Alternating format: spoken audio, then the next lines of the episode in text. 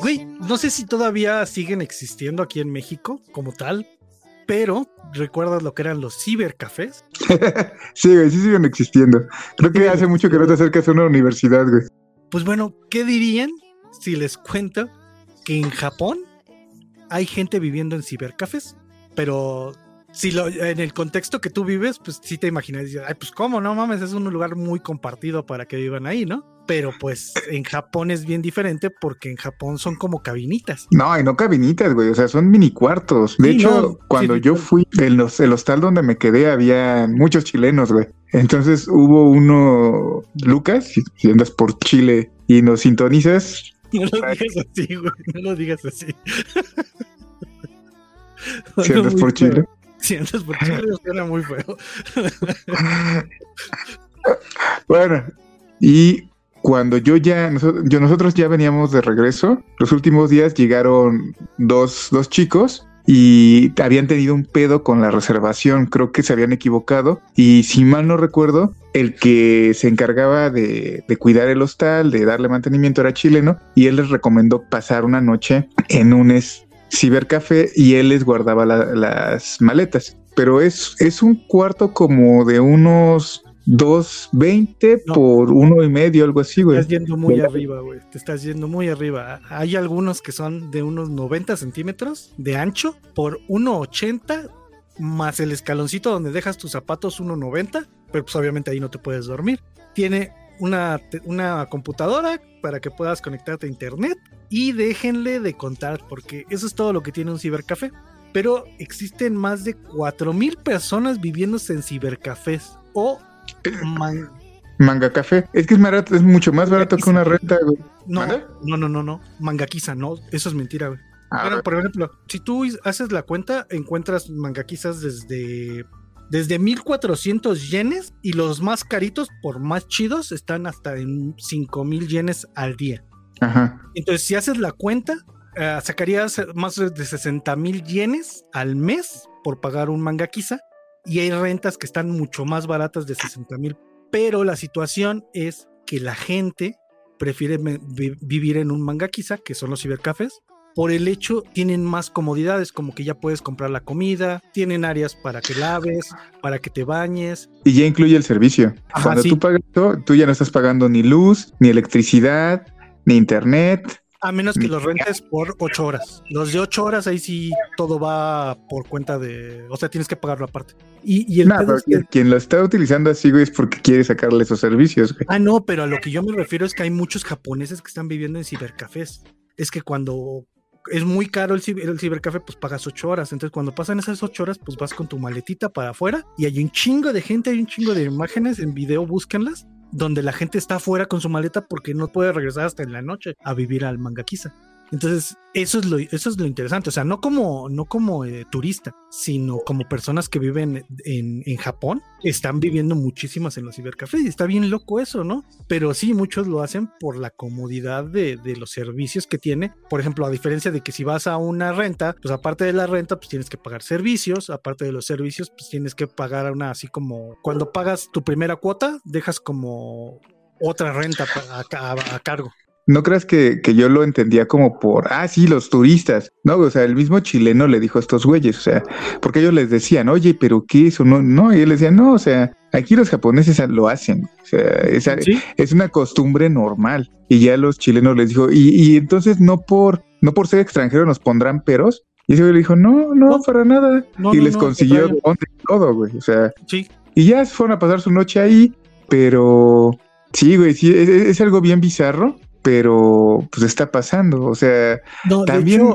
hay algo bien raro, güey. Bueno, no raro, sino cambió todo como, como en muchas partes del mundo. Después de que fue la pandemia, pues estos lugares cerraron muchísimos porque por las normas de sanidad, pues era imposible que la gente viviera en, en, un establecimiento donde compartían mucha gente el espacio, ¿no? Y ahorita hay muy poca gente que está llegando a vivir ahí, pero los mangaquises que quedaron abiertos están en zonas rojas de, de Japón, güey.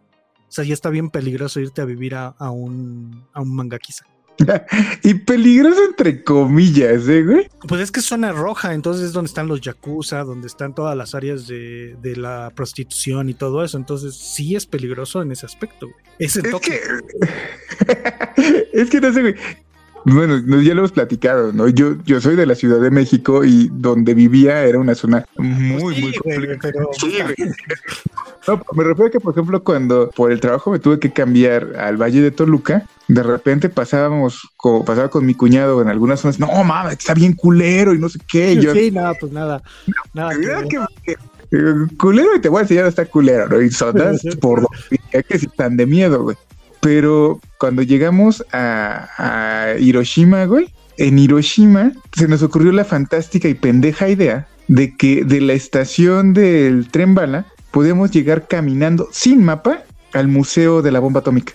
Cosa que sí se puede hacer, pero con mapa. O sea, Mm. Fue un jugar de albergas muy cabrón. Terminamos en la zona roja, güey. Está feo, sí está culero, pero nada que ver, güey. Aguantable. Es que para un japonés sí debe ser así como que virgas, ¿no? Sí. Me van a matar. Y yo así, así como que, así deja saco el celular para ver dónde estamos.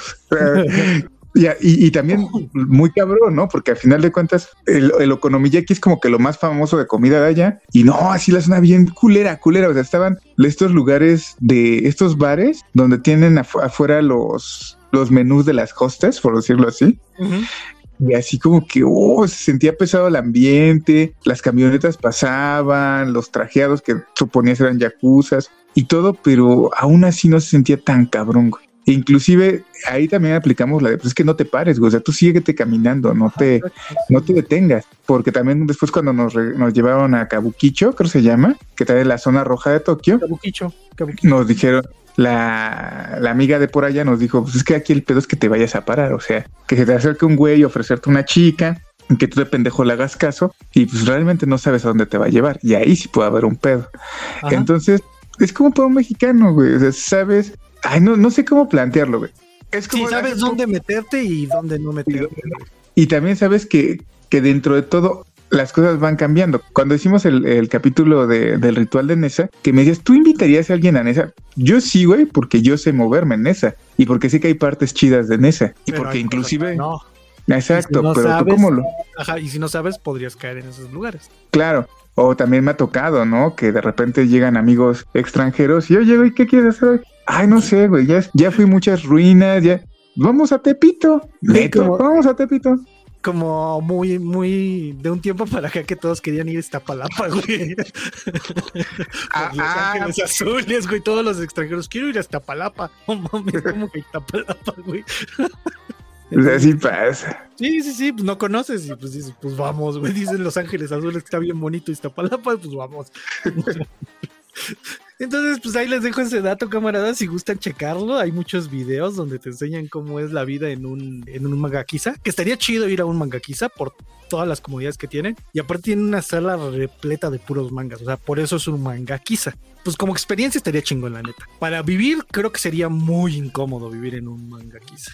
Pues de entrada, si algún día se animan a ir, Japón es de los, de los lugares turísticos más seguros. O sea, de tu primer viaje es como que de lo más tranquilo y más chido que puedes hacer, porque es súper seguro. O sea, esas cuestiones de quedarte en un mangaquiza, lo de un hostal. Yo, re- neto, neto, neto, yo no me hallaría yendo a Japón eh, gastando mucho dinero en hospedaje. Creo que Sí. solo gasté en unos. Sí, sí, sí les he contado, ¿no? A mis tataranietos cuando me paniqué. Ah, pues cuando estabas hablando del contexto. Cuando Ah, mm, nos quedamos en el hotel, que fue el único hotel chido que, en el que nos quedamos, que era totalmente tradicional. Y eh, esa noche dije, ah, va, qué vergas. De pasar, a, de pasar a las literas y los lugares acá bien chiquitos a de repente Allá acá el hotel bien chingón. Y me cagué de miedo esa noche. Ahí les dejo el dato, camaradas, para que lo chequen. Y si llegan a ir a Japón, pues se den una vuelta por los mangaquisa que están chidos, la neta.